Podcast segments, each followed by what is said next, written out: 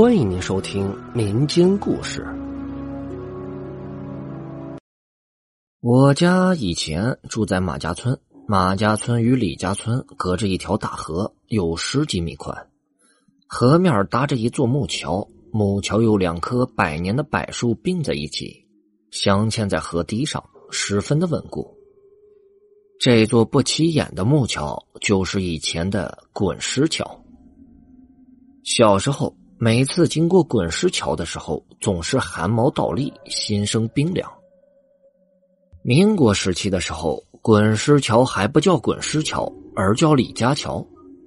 那时候有一个姓朱的老师，是个外地人，人品也是非常的好，教书认真负责，是一个难得的好老师。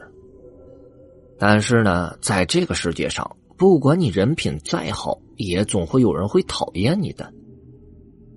朱老师教过一个学生，叫马旭生，非常的调皮，常被体罚，因此就怀恨在心。马旭生长大之后，跟着村子里的几个无赖，跑到了山里当了强盗。民国风云变幻莫测，各军阀为了争夺地盘，根本就不管老百姓的死活。那时候强盗非常猖獗，常常欺负蹂躏朴实的老百姓。也不知道是何缘故，马旭生混了几年，竟然变成了强盗头子。有一天，马旭生带领一群强盗占领了马家村，并且把朱老师给捆了起来，然后就关在了磨坊里。朱老师被关了三天三夜，整个人都饿晕了。马旭生觉得差不多了，就走进磨坊，对着朱老师说道。你就承认了吧，免得遭受折磨。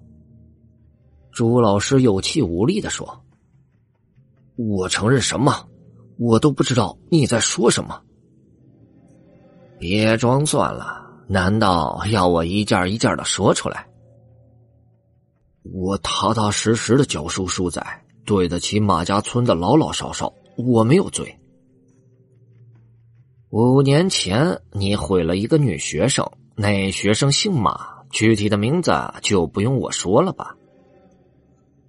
朱老师一听这话，顿时就是一头的雾水，瞪了马旭生一眼，说道：“你血口喷人，你污蔑好人！我再数数你的罪孽，你，你污蔑我！我上三年级的时候成绩不好，一不小心弄坏了同学的一支笔。”你逼我吃屎，你说你配做一个老师吗？你是老师中的败类，人类中的渣仔。像你这样的衣冠禽兽，早就该受到处罚。那一次你是故意弄断女同学的笔，那女学生被你气得呜呜直哭。我教训了你几句，你不但不思悔改，还动手打掉了那女学生的一颗牙齿。我一怒之下，才狠狠的揍了你一顿。现在你却往我头上扣这个屎盆子，还污蔑我。不是学生坏，告诉你，我要让你身败名裂。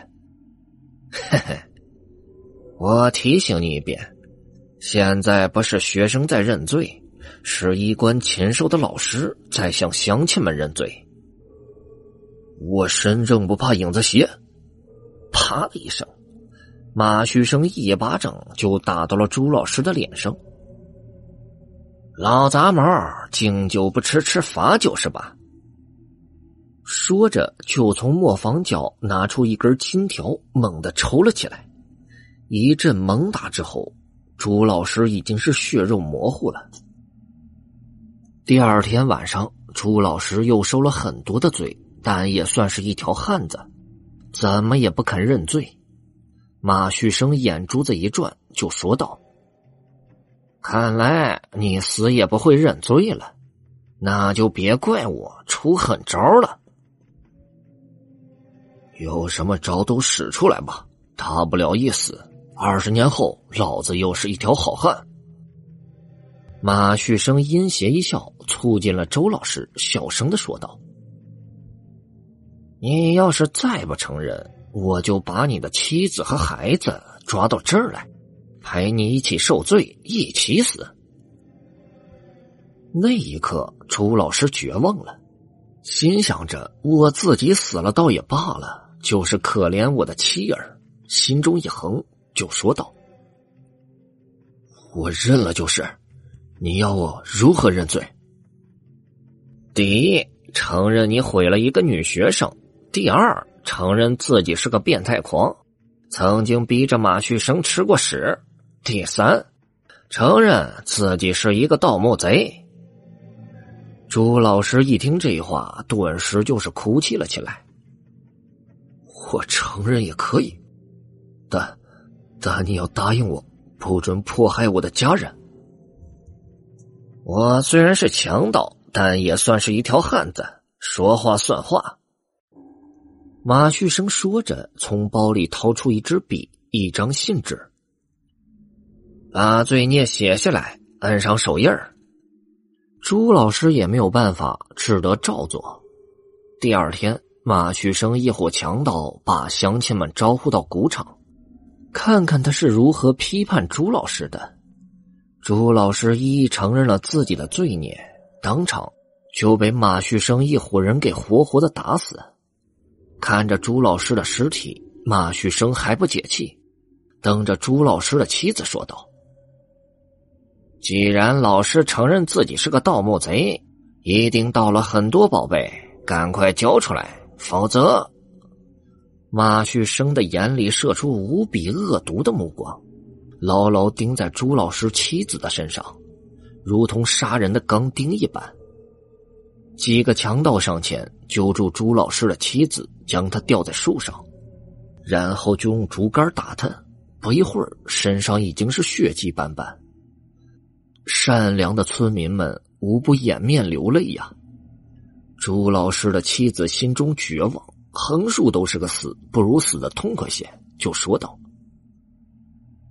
你们放我下来，我带你们去找宝贝。”强盗把朱老师的妻子放下来，朱老师的妻子大喊一声：“你们不得好死！”话音刚落，已经撞到了树干上。脑浆慢慢流了出来，就像豆腐脑一般。马旭生连尸体都不放过，命令其他的强盗：“这样死太便宜他们了，得好好羞辱一番。”马旭生一伙强盗在李家桥上钉满钉板，把尸体放在桥上滚来滚去，直到太阳落山的时候才停下。才把尸体扔到河边，扬长而去。半夜的时候，有好心人偷偷在桥下挖了一个坑，把两具尸体给埋了。从那天起，常常有人看到桥上有两具尸体滚来滚去，一男一女，十分恐怖。过了七年，全国解放了，马旭生也没了生路，就偷偷跑回家。家乡人都知道他曾经是个不良人，怕报复，也不敢揭露他的罪行。就这样，马旭生逃过了一劫。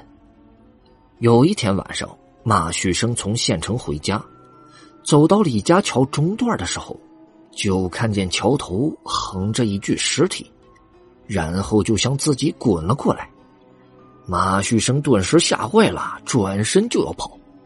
但桥的另一头也出现了一具尸体，堵住了去路。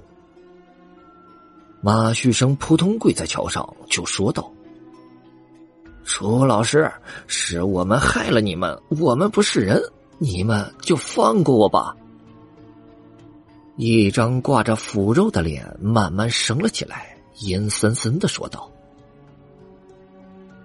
你害死我也就罢了。”为何连我的妻子你也不放过？狼心狗肺的东西！像你这样的人早就该死。突然，一只钢刀般的手刺进了马旭生的胸膛，活生生的将肠子给扯了出来。接着又一拉，肠子全部被拉了出来，挂在桥上。风一吹，是无比的恐怖。第二天早晨。许多人站在河边看着马旭生，就纷纷说道：“真的是啊，害人之心不可有，坏人终归有坏报的呀。”很多人都以为马旭生一死，桥上的怨气就会消失了，今后就再也不会出现滚动的尸体了。但是人们都想错了。六十年代的一天，我二大爷到李家村一个朋友家去玩，回来的时候已经是天很晚了。二大爷胆子大呀，什么都不怕。走到桥中段的时候。两桥头忽然出现了两具尸体，向他就滚了过来。二大爷屏住呼吸，对着尸体一脚就踢了出去。那尸体吱吱吱的叫了三声，然后就消失了。二大爷回到家里，瞬间就病倒了，一直病了四十天才痊愈。二大爷过滚石桥的事儿就传遍了村子。晚上的时候，很多胆子小的人。都不敢再经过那个桥。任何地方的人有胆小，就一定有胆大的人。我们村里有几个胆大的人打了赌，说是深夜去探个究竟。三个人手拉手走到桥中段，两具尸体就堵住了去路。三个人早有准备，急忙拿出符咒打出去，然后那个尸体才消失不见了。虽然三个人回了家，但同样生了一场病。这件事之后，再也没有人敢在晚上路过那个桥了。也不知道从何时起，李家桥渐渐的被“滚石桥”这个名字所代替了。到了八十年代的时候，“滚石桥”这个名字竟然传遍了整个滇东地区，完全代替了李家桥。九十年代初。政府在别处修了一座水泥桥，自从那以后，别说是晚上了，就是白天，也很少有人会从滚石桥经过。本集播讲完毕，感谢大家的收听。